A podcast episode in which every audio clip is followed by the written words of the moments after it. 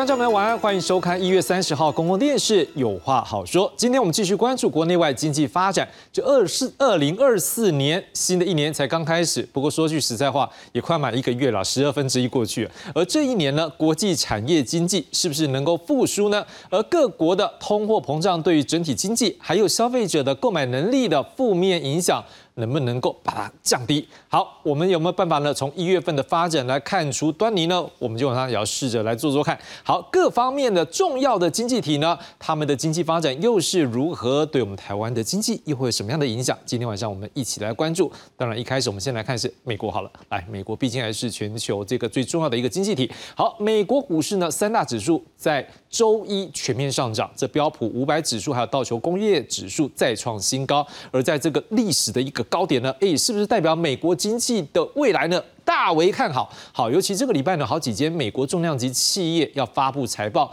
像是今天有这 Google 的母公司 Alphabet，还有微软 Microsoft。那明天呢，有 Amazon、Apple，还有 Meta，都让外界关注。哎，美国产业的实际表现，哎，是不是跟你的股价或者你股市的成绩有所落差，还是名副其实？好，另外，美国联准会 Fed 的 FOMC 的委员会呢？待会好，台湾时间的待会，他们就要来开会了。好，这开两天的会呢，会在三十一号，OK，会来举行一个会后记者会。各界当然现在预期啦，现在利率那么高，五点二五到五点五，应该是不会变动。大家反而关注的是这些委员们对于今年降息的幅度，还有什么时候最适合来做降息。好，毕竟呢，这高利率对企业经营还有一般民众的消费能力都是很大的压力。而美国财政部长耶伦呢？二十五号出席一场活动的时候，他只是提到了现在美国他们的这个通货膨胀应该已经有相当程度的获得控制，而且他还认为，哎，一般民众你看他们在选购物品的时候，可能他们也对未来他们的美国经济，耶伦觉得已经开始恢复信心。好，我们就来看看美国财政部长耶伦他怎么说。So let me first mention that we have seen some turnaround in sentiment in recent months. Um, the University of Michigan Consumer Sentiment Index has moved up quite a lot. Um, inflation is now near term um, at close to the lowest levels we've seen in that survey. So I think Americans do believe inflation's under control. I do think that inflation is coming well under control at the same time that if you go back a year and you asked um, people what they thought uh, the economy, the labor market would be um, at this point, um, they thought a recession was all but inevitable. And clearly, we haven't seen that. We continue to have a very strong labor market, although perhaps some of the pressures in the labor market are easing somewhat. And so there was a period in which that was a great concern. Prices for a while increased more than wages. Now, the opposite is true. Wages are now increasing at a faster rate than inflation. People are getting ahead, they're seeing their fortunes improve. And I believe if inflation stays low, um, they'll begin to regain their confidence in the economy. And I, I think we're seeing that that's possible. We went through a period in which interest rates were exceptionally low. And in spite of the fact that the ratio of debt to GDP went up, um, the cost of servicing that debt was exceptionally low. And I do think um, sometimes if you say a number, the absolute level of our public debt is 34 trillion, and that is a scary number. But we also have a huge economy and um, I think focusing on the interest costs associated with that debt in real terms is a better way to look at it. And so far, that's been quite manageable.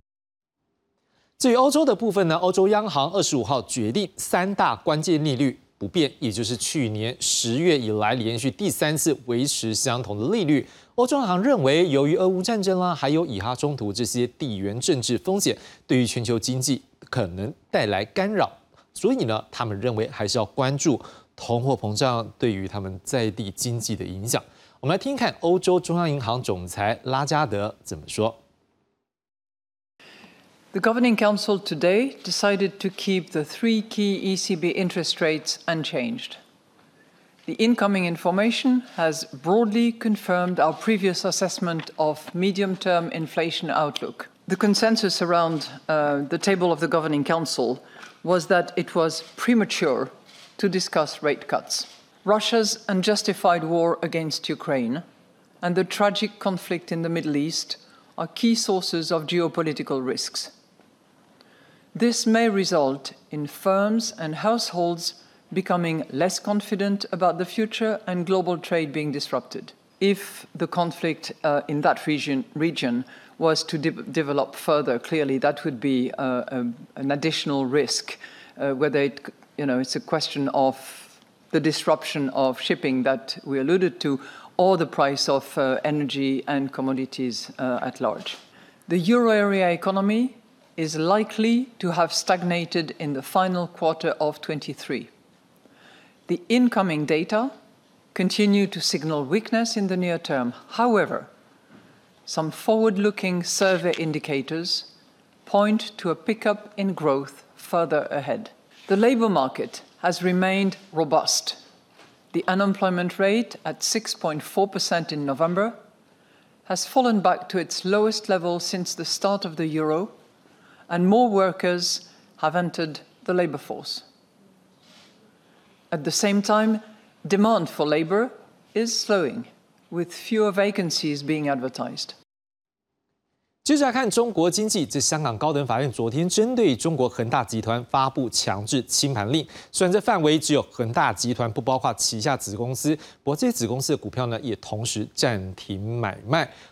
恒大集团虽然还有人民币一点七四万亿元的资产，听起来很多，对不对？不过一点七四亿万的资产，它的负债呢超过两万亿元，也就是说它的净值已经是 minus 是负的了。而大家更是关注这起事件是否会是会对于中国经济造成冲击。我们现在看看下面这则报道。香港高等法院二十九号勒令对中国房产巨头恒大集团约三千亿美元（折合台币约九点六兆）的债务进行清算。法官表示，恒大拖欠债券偿还两年多，经过几次听证会仍无法提出具体重组计划，因此决定清算其债务。投资银行分析师认为，这不是结束，而是漫长清算的开始，因为这将使恒大的日常营运更加困难。It's quite likely that um, African will be broken down into a much smaller company if it still survive in the future. So, or maybe it's um, not um, well the end of the world for the macroeconomy, but I still think on the corporate level, uh, it can be quite painful. 分析师还补充，由于恒大的大部分资产位在中国，债权人如何扣押资产以及境外债券持有人的偿付等级都存在不确定性，股东的情况可能会更糟。 恒大是全球负债最多的开发商，二零二一年发生债务违约后，从此一蹶不振。恒大财务崩溃也点燃中国房地产业一连串债务危机，已有五十多家开发商拖欠债务，对中国经济造成严重打击，至今仍拖。累市场信心。Nachdem sie circa anderthalb Jahre ihre Finanzen in Eigenverwaltung sortieren konnten, wurde jetzt per Gericht die Auflösung bestimmt. Und das kann dann, setzt natürlich die weltweiten Kapitalmärkte in die Alarmstimmung. Die Auswirkungen können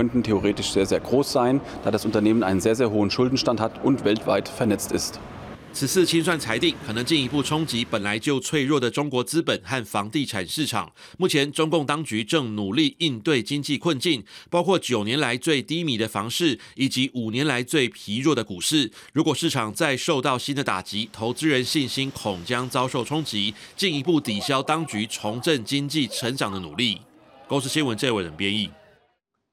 另外，中国股市表现不佳，中国证券监督管理委员。会好，昨天是在宣布强化卖压监管的措施。他们从昨天开始全面暂停这个限售股的出借。好，另外三月十八号开始转融券市场化约定申报呢，也从一你申报了马上就可以用，就是可以去这样融券嘛卖出。好，现在变了，没有了，不是马上要第二天才可以再去借券卖出来。他们希望对于融券能够有所限制。当然，这些资讯好像也某个程度反映出来，目前中国经济还有金融市场遇到困境。中国商务部长王文涛二十六号也在一场记者会上表示，由于经济对抗还有地缘政治，现在看起来是让中国部分的经济数据出现波动。他强调希望有更多外资到中国投资。我们来看看中国商务部长王文涛怎么说。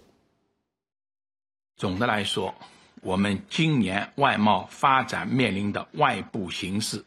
将会更加复杂严峻。一方面，需求不振，世界经济仍然低迷。国际货币基金组织预测，全球经济增速将降至百分之二点九。可能你们也会看到其他的机构啊，我们也看到低的啊，预测到二点四也有。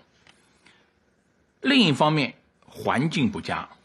特别是啊，这个贸易保护主义抬头，地缘冲突加剧，外溢的风险显著上升。比如最近大家都关注到红海的航运通道受阻。这对国际贸易造成了干扰，短期啊外资数据出现一些波动啊，这是符合一种啊经济规律的正常现象。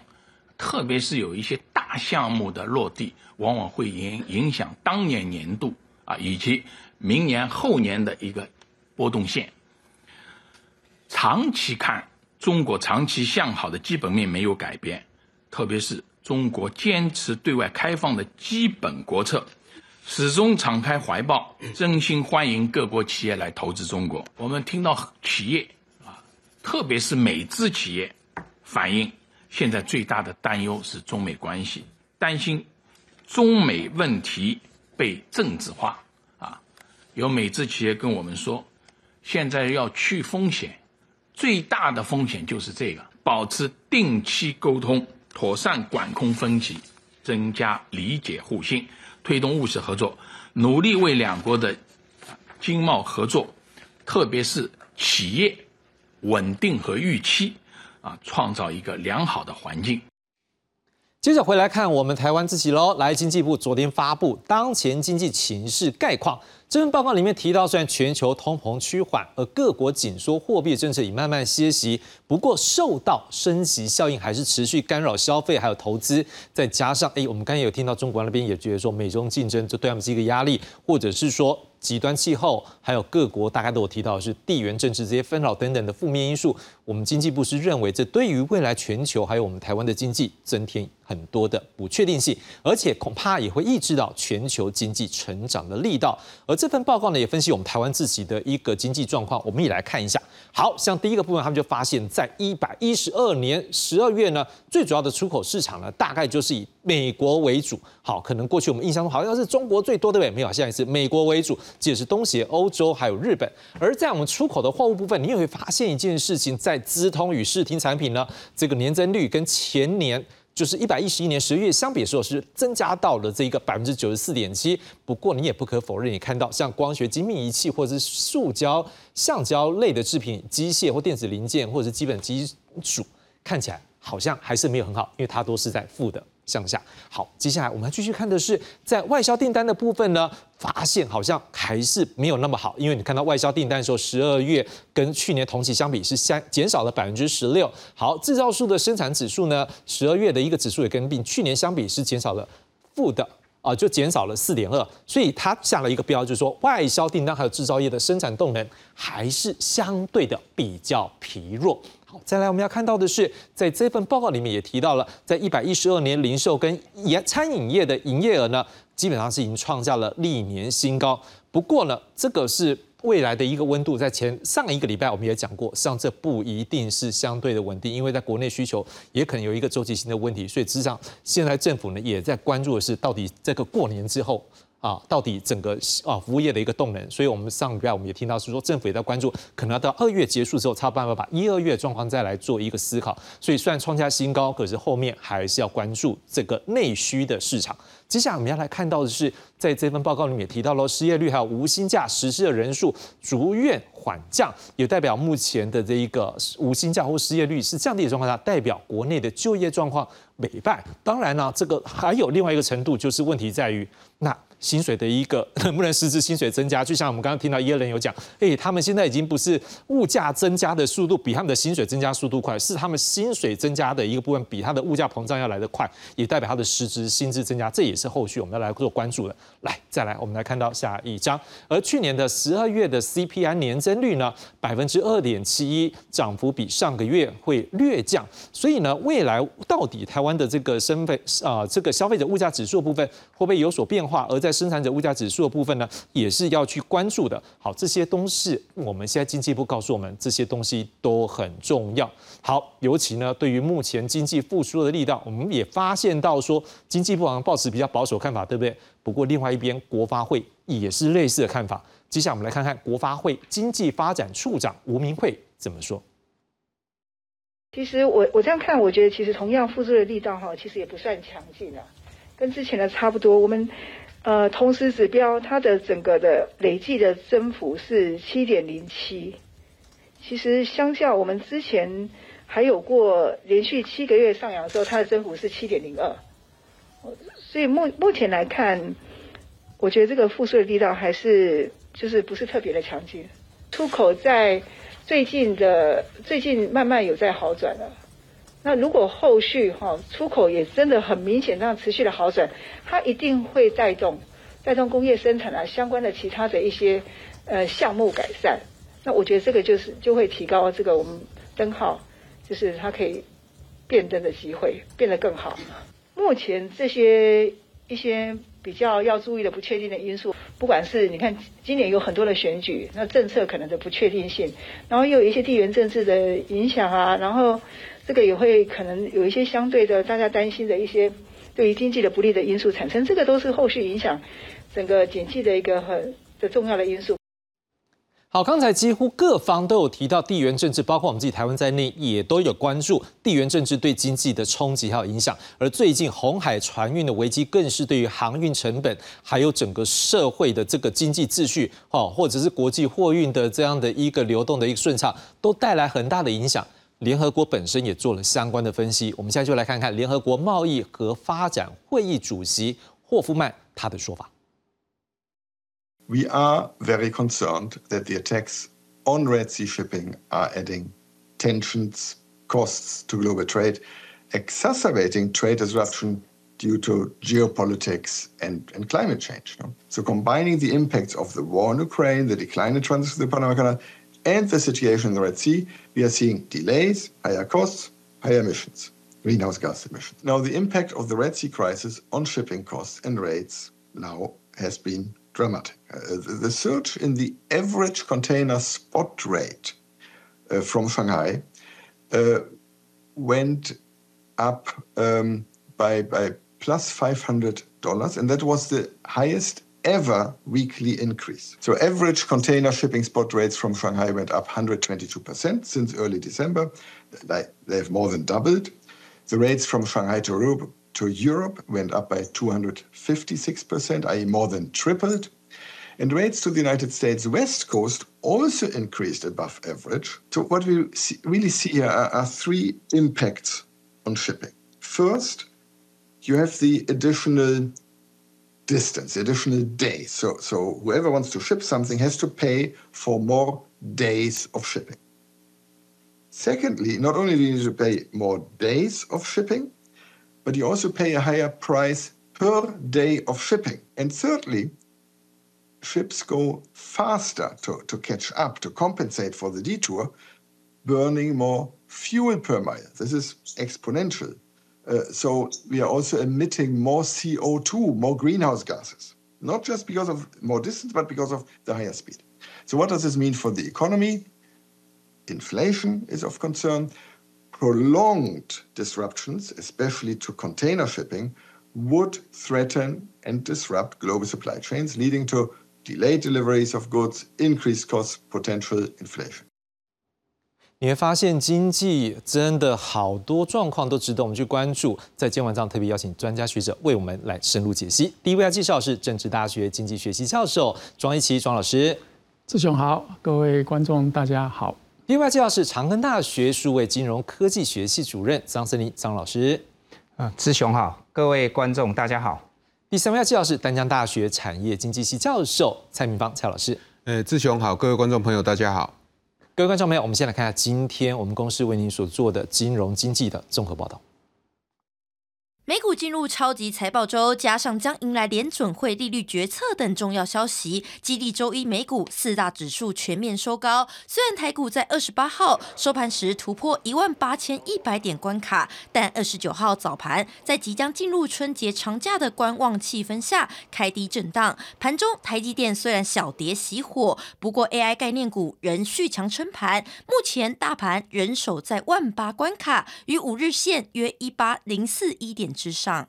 呃，长假之前呢，通常都是会有一些短打的一个操作，所以我们看到就是说这一两天有一些急涨的股票，很容易就留了上影线，市场其实观望的氛围很高。那我们估计就是说，可能呃成交量要放的比较大，要等到过完年之后。分析师表示，台股在昨天来到波段反弹新高，虽然成交量下探今年新低只有两千三百零四亿元，但目前量价结构并没有出现高档背离的状况，而且在美股强势下，台股没有大跌空间，加上上星期已有节前卖压提前消化，因此封关前指数上涨应该是可以期待。而台股冲上万八后，中央大学公布一月消费者信心指数来到七十二点一四点。创一年十个月以来新高，六项分项指标全数走阳，以投资股票时机升幅最显著。国内消费信心也回到俄乌战争前的水准。对很多家庭哈，你如果有在股市上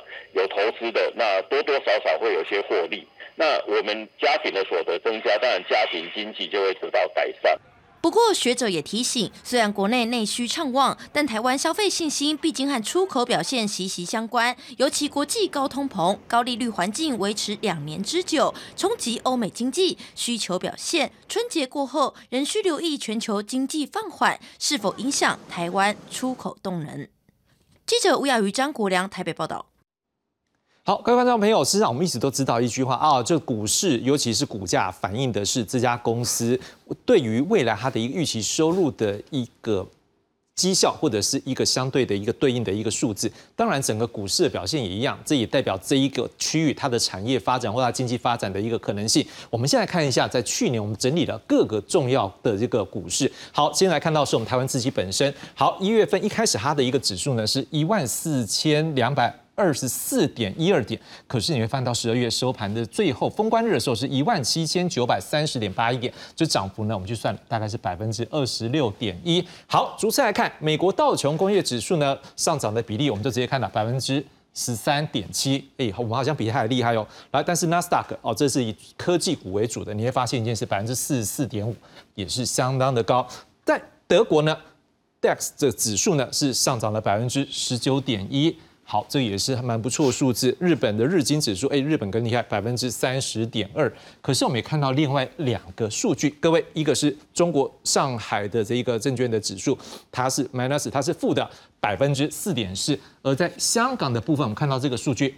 负的十五点四百分比，这是香港恒生指数。我想请问庄老师，你怎么看全球各个股市？这样的一个数据能够反映出来说整个市场目前对未来的预期吗？还是说有些股市它可能不一定真的反映着预期，它可能还有其他，例如它的金流或者其他因素来导致它的股价可能不一定跟它的这一个实际的经济表现的行为会符合啦，或者是说有落差？你怎么来解读这样的一个表现？呃，指数呃股票啊指数啊，基本上它是一个综合指数哈。那它反映的呢是这个股票市场整体这个金融市场的一些预期的这个反应哈。那所以说它基本上就是一个啊，可以说是经济的领先指标了啊。它就是因为呃，它是走在整个经济表现的前面啊。那因为这个金融市场它是预期是一个非常重要的一个因素哈，所以啊，反映当当你看到哎去年并没有表现那么好啊，但是为什么？呃，相对有些地方啊，它的这个涨幅特别的高，像美国哈，那这个当然跟这个啊科技的发展有很大的关系，因为美国这些都是比较属于这个啊高科技的呃这个技术型的这个产业了哈。那这个产业呢，呃，基本上一方面就是呃它带动整个经济又为创新的这个驱动哦，但另外一方面，这高技高科技产业对于利率的这个影响也非常大，是在它的在在股价上面啊，那这个。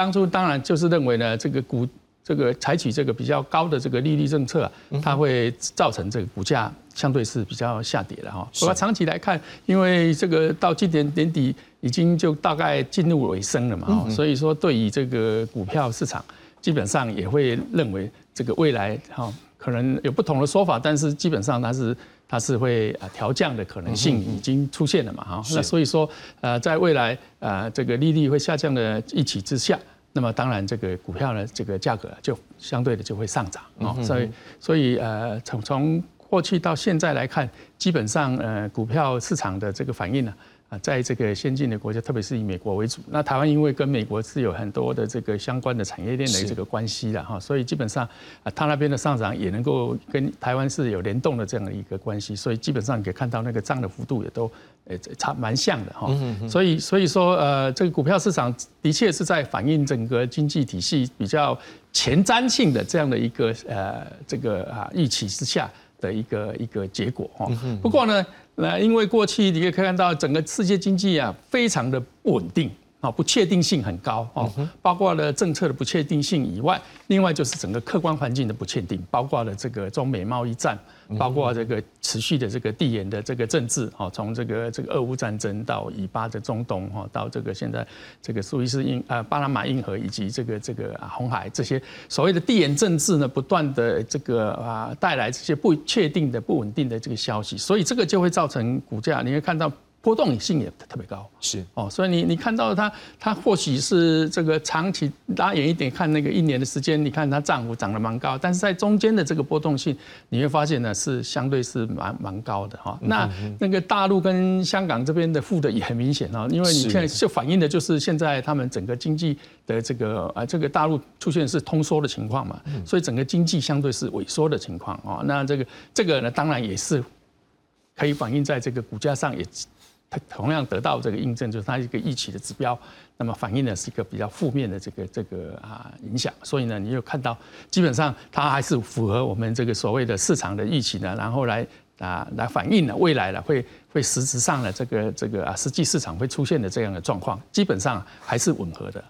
是庄老师从透过庄老师这样讲，我们也发现哦，确实好像除了这一个个股，它可能它的一个股价表现不一定直接反映出来是单纯业绩的一个角度，因为它可能还有其他像是市场符合，或者是可能市场整个对于产业的一个预期的一个不同。可是当然可能有些观众没有，他们在做投资，他们也会去思考一个问题，是说哦，他说哦，都有看有话好说呢啊，可是我有注意到你们都有讲说这产业发展要稍微 hold 住哈，因为几位老师来之前都提醒大家说，真的要居安思危嘛哈，不要认为说产业还是有一些大家不，可是这时候他们。可能也会很好奇说啊，可是那个股价一直飙高呢，啊，现在又创新高点，可能这部分的话是不是也让观众朋友来知道一下，事实上投资跟所谓的经济表现之间，这是不是也不是一个对等号？所以说投资行为上面，可能他们除了要做一些经济上面学习之外，可能是不是在风险的管理上面，这也是一般在从事金融，像老师你之前在金融科技在在教学校的同学说，是不是风险的管理也是大家必须要去思考的问题？是我们投资常常讲，投资一定有风险。嗯哼，那其实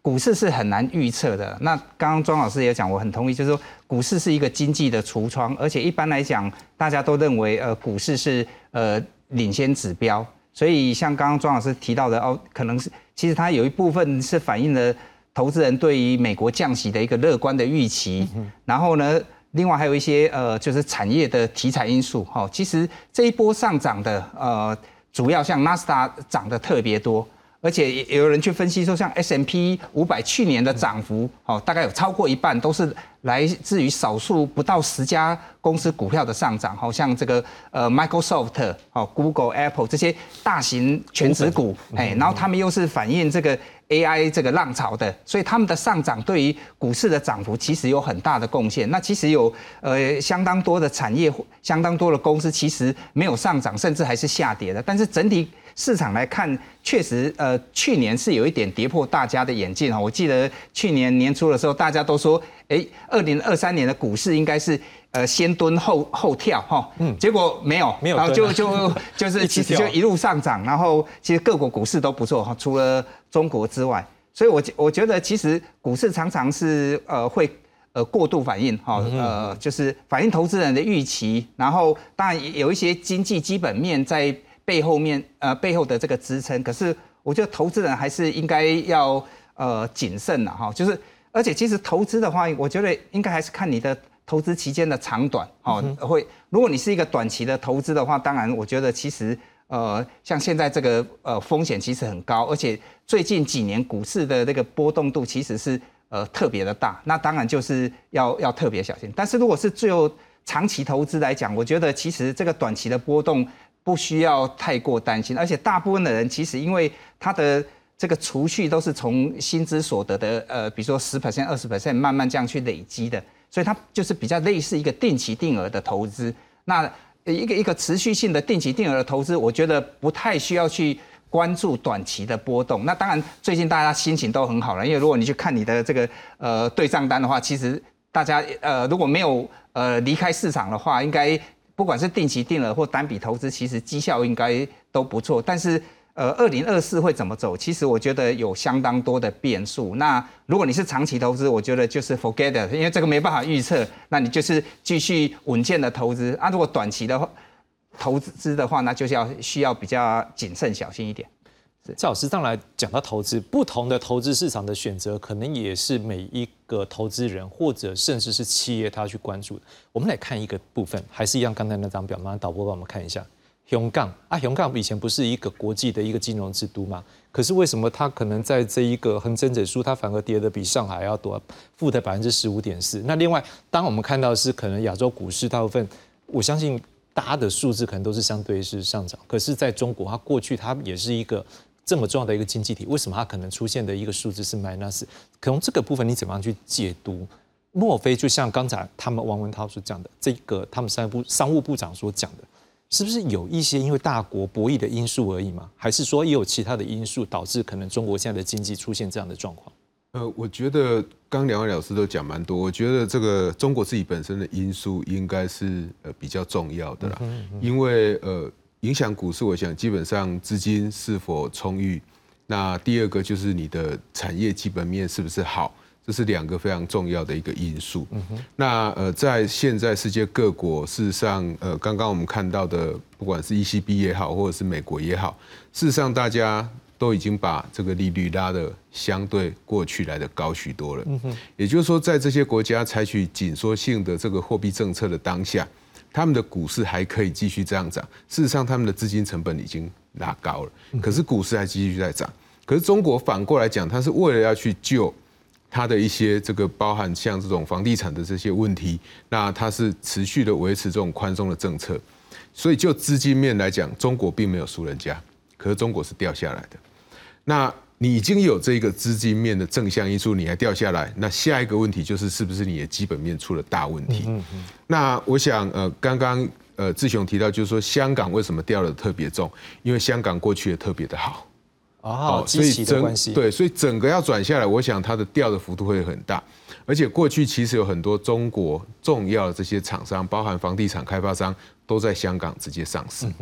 那当这些房地产开发商它出问题的时候，当然，香港股市也会第一个受到很大的冲击。那我想，整体呃，中国会出呃，中国也好，或者是香港也好，会出现这么大的一个跟呃世界各国完全相反的一个局势，其实跟中国我们现在看到大家担心的这个经济基本面是有很重要的关系的。刚刚庄老师也提到了，目前大家担心的是中国的一个通缩嘛。嗯哼。大概从他这个六月以来，CPI 年增率从零开始。呃，要么就是呃负的，要么就是零，顶多就是八月有稍微弹起来一点点。那到目前为止，它整个呃经济的基本面都还是不好的。那我们刚刚看到这个中国商务部长他的一个谈话，其实。他自己本身讲的都非常的保留，但是跳到最后又说整体而言，中国长期还是看好。其实不太知道为什么他会看好。他说基本面了哈，是他的这个就像他觉得本质是好的。这个就像李强到这个世界经济论坛去谈一样，他说这个中国目前呃在去年经济成长率高达四点二个 percent。那如果经济成长率高达四点二个 percent，那他认为中国目前的一个投资报酬率其实是比其他国家来的好的。他在中国看到的是机会，而不是风险。但是很显然的，这个股票市场，呃，跟李强的想法是完全不一样的哈。那这个大家看到中国或香港它的股票市场反而是风险而不是机会。所以整体来讲，呃，我想世界各国的股市，我同意就是说大家必须要非常谨慎呐。呃，虽然我们现在看到世界各国的这个股市看起来都不错，但是确实有呃许多产业表现的不好。比如说以台湾来讲，我想大家可以看到有一些塑化产业，它确实在这一阵子是跌得还蛮惨的。那是不是反映它基基本面？确实是反映它的基本面。那呃，刚刚主持人也提到非常多，目前台湾整个出口的一个状况，基本上就是 AI、资通讯、类股这一块。自动讯产业这一块确实我们呃表现的非常的不错，但是在其他产业，去年其实一整年呃有多数的期间，我们的出口都处于衰退的一个状况嘛。可是我们的这个呃股市还可以维持这么好，我觉得还有一个很重要的因素就是资金虽然少了。但是可以投资的国家也变少了，比如说过去有很大一部分可能会投在中国，有很大一部分可能会投在香港，但是这些资金就会撤出这些国家，就往其他国家去投。我想这也是另外一个为什么我们会看到这个世界各国的股市它会有这样涨幅的一个原因。庄老师，长比较关注一个题目，可能有些观众会很好奇啊，美国这个升息降息到底跟我们有什么关系？尤其待会这美国时间就三十号了，这他们就要开始要开这个两天的 FOMC 的会议。像 FOMC 会议，大概大家都觉得这一次的利率，但还是就固定那个样子，因为他没有打算想要调下。可是大家更关注的是，在这个里面他们会有一些矩阵图、点阵图，然后让大家可能看到说。这些委员们会认为什么时候降息会比较好，或者是降多少的幅度？您怎么来让观众们也知道说，为什么他们的降息可能对我们台湾，或者是甚至全世界经济息息相关？这背后事实上它有一些关系，是不是可以让我们大家知道一下？这个主要是因为金融全球化哈，那么资金的这个流动了，是是是这个全球在流动了哈，所以这个利率呢？啊，在这样的情况之下，那啊又美国又是整个世界的这个货币的这个最强势的货币，所以美国整个整个主导了全世界的这个金融体系嘛。那这个所以它的这个利率啊，这就决定呢，就全几乎就是定等于就是一个标杆了啊，定定的整个全球的这个利率标杆。那在这样的情况之下，美国利率的任何变动，那其他的国家也要跟着变动。嗯哦，那那因为特别是我们这种小型的开放的经济体系，像台湾，你没有。你这个这个资本市场，特别是我们是开放的这个一个资本市场的情况之下，那么利率不是你能够决定的啊，所以在这样的情况之下，你它调高你就跟着也要调高，但是它调高是的是根据它自己市场的情况。需要去调高，但每一个国家发展的情况不同，它的状况也不一样。它调高不见得我要调高，但是它一调高，可能我也要跟着调高。但是我们知道，这个调高这个利率的结果，就是整个资金的这个啊成本上涨嘛。所以它在对于这个消费也好，对于特别是对投资的这个这这个啊成本就增加了，所以它就抑制所谓的这个有效的需求。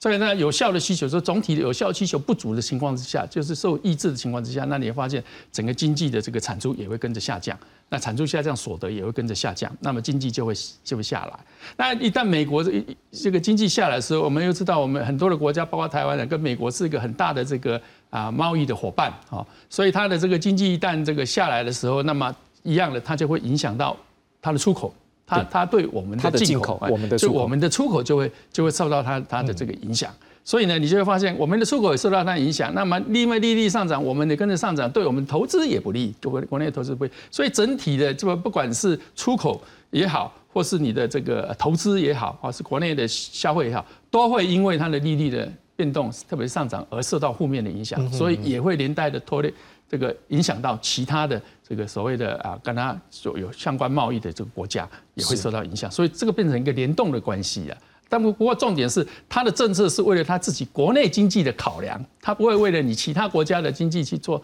这样的考量。所以呢，这个时候就就有点以邻为祸的那种感觉，就是说你自己为了你自己好，但是这个结果会外溢到其他的国家，特别在一个这个联动的这样一个全球化的经济体系里面，那么我也不不。也不得不跟着你的这个政策去做这样调整的时候，那我的经济体系又不是不是你的经济体系的结构相同的情况之下，那我可能就特别是让这种利率调升的这样结果，我可能会造成我的这个啊经济的这个不利，而且利率调升的结果还有很多的资金可能就跑到美国去了，因为离开离开我们这边，那最最进一步又对我们国内的这个投资环境呢也更加的恶化。所以你就可以看到这个整个在全球化之下这种联动的关系啊，特别是一个以这个所谓金融啊，呃，这个这个这个主导的这样的一个美国的这个主导的经济体系呢，它的一一一举一动一个政策啊，就会影响到整个世界的这个这个影响。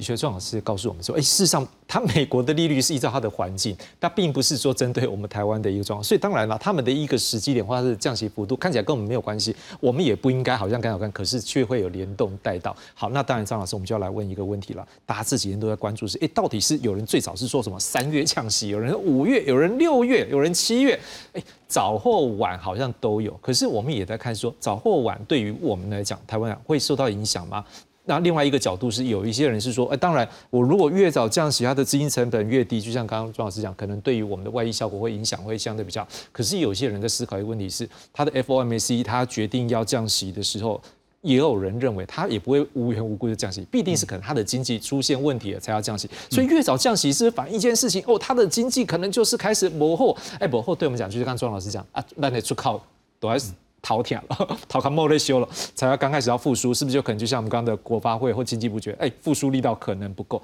这个好像是两难，对不对？你怎么来解读这个时间可能对我们有一些什么样的一个变化？是呃，这一波美国的这个升息其实主要是为了抗通膨了，哦，那所以呃，它什么时候降息？我觉得一个环绕的主轴就是美国的通膨是否真正受到了抑制。那虽然最近的数字看起来其实。呃，美国的通膨确实有呃明显的改善，但是也有很多的这个经济学家，包括这个 FOMC 的一些委员认为说，呃，现在这个时机好像还不见得是已经非常确定，所以我想这边呃还他们还也持续还在观察了。那我觉得呃市场的解读是呃比较乐观的哈，比如说像这个 CME 的 Fed Watch 这个呃就是联邦利率的这个期货。合约的这个报价资料显示，呃，应该呃五月降息的几率是比较高的，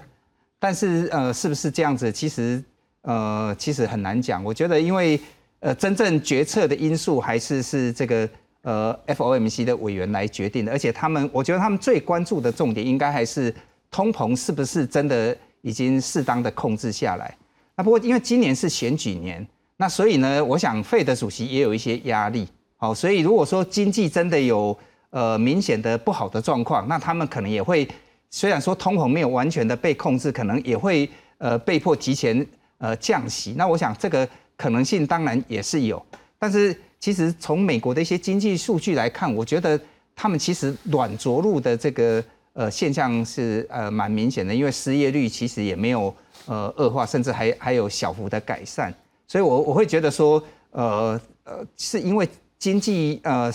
的这个数据不好而降息的可能性比较低，应该主要还是这些委员们认为说这个通膨是否受到呃适当的这个控制。那第二个重要的观察重点应该是在于说，那呃如果降息的话，那大概降息的幅度会是多少？好，那从这个呃点阵图来看，其实呃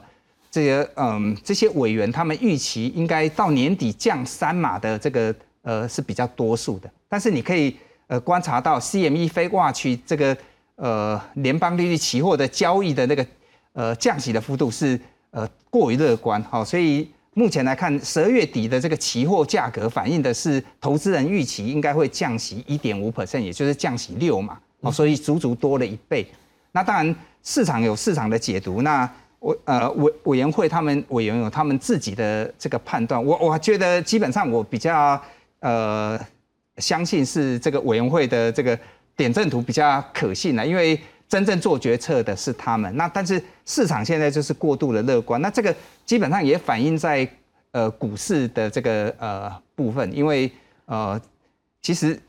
呃二零二三年的涨幅其实已经都在反映了。那所以今年呢，我觉得呃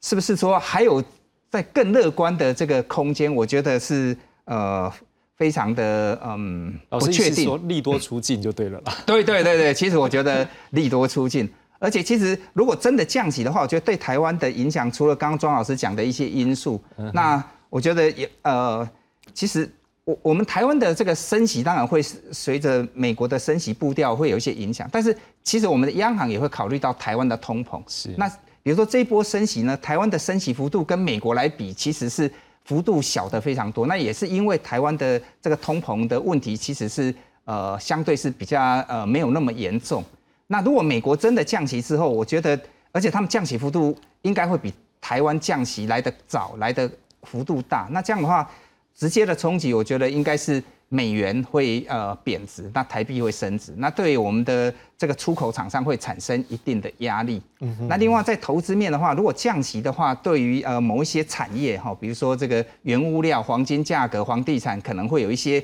利多的因素。当然，这个其实也。也反映了，呃，目前已经反映了一小部分，但是如果真的实际降息，也许呃，就是有有也也有一些反应的空间了哈。那在股市的不确定性，就是我刚刚提到的，就是说，呃，因为它已经二零二三年，其实我觉得已经反映蛮大一部分了。那未来呃，其实呃，这个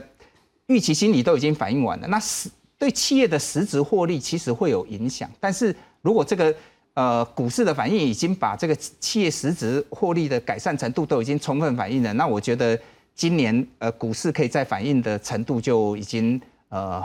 很小，空间比较小。是是，蔡老师，当然刚才庄老师或者是张老师也都提到，事实上我们有我们自己的一个经济金融的一个环境。您怎么样来看？是说我们自己的央行面面对未来即将就是美国，反正这一年看起来就是一定会调降，只是时间先后或者是幅度的问题的时候。我们的央行可能现在去也要去思考，要不要调降我们自己国内利息的这个利率的时候，是不是可能有些思考的面，他也要去注意？因为我们也知道，国内目前哎，对于打房，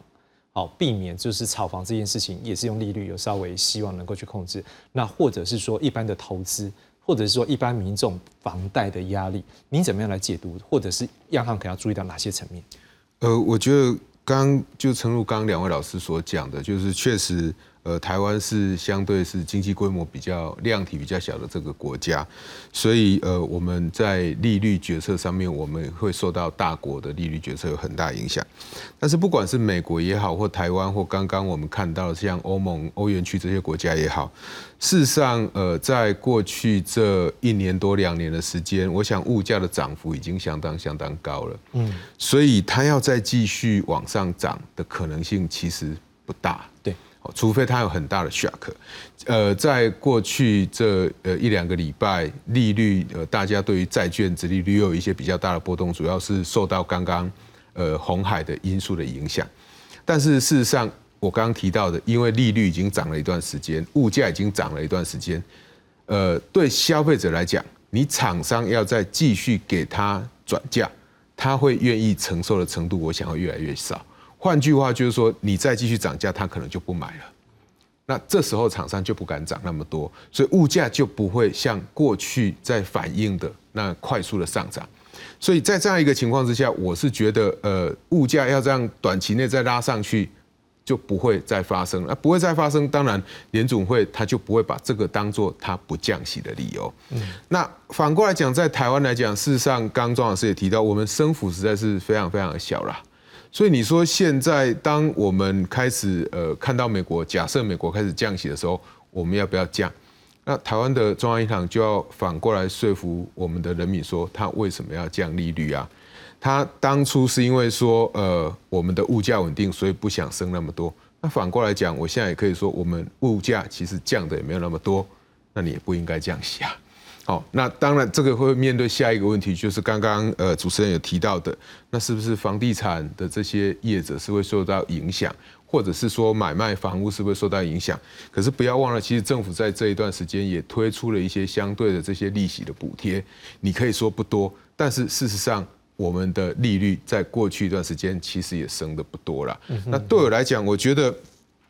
呃，我们台湾的中央银行真的要去考虑它会不会降息的。倒不是这一些对房地产业的影响，房呃稳定房市，因为稳你要去让房市稳定，包含政府现在也开始针对所谓的囤房去课征这个囤房税。那当然这个效果怎么样，后续还需要观察。那中央银行它也有选择性信用管制，是我觉得比较需要关注的还是在整个大的经济的总体面呐。所以大的经济的总体面就是说，当呃利率维持这么高，像上次庄老师在节目之中也有提过。那企业的筹资成本是高的，对，企业的举债成本是高的，每一个家庭他去购物的成本其实是高的。那高他们可以撑多久？那高除了这些。呃现在是正夯的。具有前景性的这些产业承受得住以外，这些过去的传统产业它可不可以承受得住？如果它承受不住，它有可能就会开始裁员。最近我们看到美国许多大厂，事实上像一些大的科技厂商也都开始在裁员。是，如果当这些裁员开始发生的时候，就会让经济变得不好。对，所以美国就会更有必要去降息的。反过来讲，在台湾也是一样。我们目前呃，刚刚国发会的就业率还不错，对。就业率不错，但是国发会的处长其实也有特别有提到，就是说看起来出口是有在往上，但是可能还不够持续。是，那特别是我们的外销订单目前看起来还没有特别的好，所以这些都是很大的不确定性。当呃整个美国或整个欧洲在这一块，欧洲事实上在 WEF 大家的观察里面。大家是认为欧洲衰退的几率是非常非常高的，有高达六成的呃全球这些首席经济学家，他们都认为欧洲会衰退。那这些主要市场在衰退的时候，就会影响到台湾。是，那我觉得这个才可以去呃说服我们说，台湾的央行真的需要降息。哦，我想这个是比较呃可以坚韧的去说服我们说你降息的理由。最后是每位老师大概两分钟主要，是来跟我们谈一下怎么样来看这新的一年我们台湾的经济，或者是有哪些要素可能是我们要来小心的。庄老师，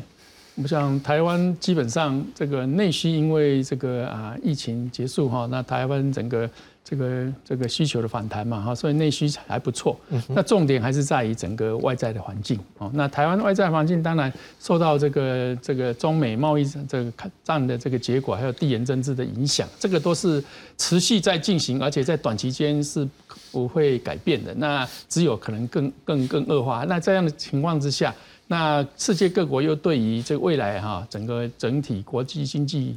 的这个发展跟它的这个贸易都是比较负面的，就是说今年可能会比去年还差一点啊，成长率也会低一点。那在这样的一个情况之下，对台湾基本上相对是比较不利的了。哈，那当然啊，我们的这个一些研究机构，大家都还预估说台湾大概有三的 percent 的这个经济成长啊，一方面是低基期低啦，哈，那一方面可能也是对于我们这个相关的像。这个自通信产业这些这些出口相对还是相对的好嘛，然后有 AI 的这个这个这个产业的这个这个加持嘛，那对台湾来讲也是一个相对上在出口上比较有利的因素啊。那如果出口可以比较这个啊好的这样的一个提升的话，我们的相对的国内的投资也会增加。是啊，那这如果投资跟出口也相对来增加，那我们的这个。内需呢，相对又比较这个这个这个维持一定的这个动能的话，那么整个经济的在今年呢，就相对上可以比较相对是稳定，是可以这样去预期的哦。但是我想，因为外在的环境对我们也不是很有利哦，所以呃，可能我比较审慎乐观的，我不是那么说一定可以达到三 percent 以上的成长。嗯，看看今年有没有办法保三了哈。来，张老师怎么样看呢？呃，我觉得呃，就是这个台湾。二零二四年经济可能有一些灰犀灰灰犀牛的这个呃这个观察指标啦，比如说台海的关系哈，然后美中贸易战的这个关系哈。那台海的关系，我觉得呃对台湾的影响尤其重大了哈。那因为这个呃民进党继续执政，那跟中国这边的关系是不是能够有所改善哈？那我觉得这个是一个很重要的观察指标。那呃尤其这个 A 克法这个。呃，是是不是能够继续走下去？还是说，如果中国把这个 A 克法全面终止，那我觉得对台湾呃有一些特定产业，比如说塑化产业，一定影响是很大的。那塑化产业其实在台湾也是一个重要的产业。好，那我想这个是呃灰犀牛市，因为大家都知道这些现象持续存在，那只是说它的严重性呃没办法预测。那另外可能有一些是。黑天鹅的事件，哦，比如说这个呃极端气候的影响，哦，或者是像这个天灾啊地震，然后或者是说呃比较严重一点，可能是区域的这个呃战争，哦，其实台海之间也是有这样的风险存在，对，那呃因为这个呃就是这个战争的因素，其实是永远是影响是最大的，而且是最不可预测的，那所以这个是属于我们的这个。黑天鹅的这个事件，哎，对，大概是这样看。呃，我想如果要去看台湾明年的一个整体的一个经济，呃，今年的整体经济成长预测，呃，我没有到说会有这么乐观，没有这么乐观是相对这些预测机构，我会比较不乐观，因为呃，大家过去在预测好的时候，其实都是因为认为这个存货去化了，所以今年应该就会开始好。可是不要忘了，刚刚我们所提到的几个主要的议题。呃，第一个，美国的经济会不会往下走？不管它是软着陆还是硬着陆，它就是要着陆。对，所以这是对台湾在去年其实出口成长最多的一个市场，那对台湾的出口就有影响。第二个就是欧盟哦，我想欧盟在呃过去到一段时间受到这个高通膨的影响，其实是伤害非常非常大。是，再加上最近这个红海的问题，其实对德国、对法国这些以出口为主。寄望今年本来应该可以好好的成长一下的国家，好像目前看起来还没有看到希望。日本目前正受到整体这个通货膨胀的影响，到底影响会怎么样？是不是呃日本的央行呃跟我们过去认为我们台湾央行的反应大概一样的这个归宿，我们也不太知道。那如果这个物价涨上去，当然对它的经济一定也会有影响。那第三个就是我们呃在过我们第四个是我们在考虑这个东西的市场。那东西的市场其实它主要还是否美国的市场，否欧美的市场，那一样会受到。所以对出口这一块，其实我是。比较保留的，虽然呃有可能存货去化以后，那过去没有生产的现在会开始生产，可是如果需求不好，订单没有增加。事实上还是不会有出口的增加，所以这一块对经济成长的贡献，这个是我跟其他预测机构我的看法是比较不一样，所以我会认为要到三会比较不太容易。可是我想，呃，我持续我们在节目之中持续呼吁我们的观众朋友的，就是说，呃，在选举期间，其实大家最常谈的一件事情，就是说政府在讲我们的经济好的时候，大家都说无感。为什么无感？因为我们在疫情期间最主要的都是因为出口好，那出口好。它不是贡献在内需，所以它真正对我们经济的呃国人的影响其实是相对有限。是，可是在今年的时候，反而大家会觉得经济会还不错。那经济不错，主要我们看到为什么经济不错，这没有什么好争的。第一个，缺工的问题，如果经济不好，就不会有这样的缺工。哦，那我们的内需也大幅的这个复苏。所以，如果我们可以再继续维持这样的一个经济的成长，那让物价慢慢缓下来。让大家愿意再有更多的这个消费出来，那这个对台湾的经济才会是真正的加分，才会是真正的有感。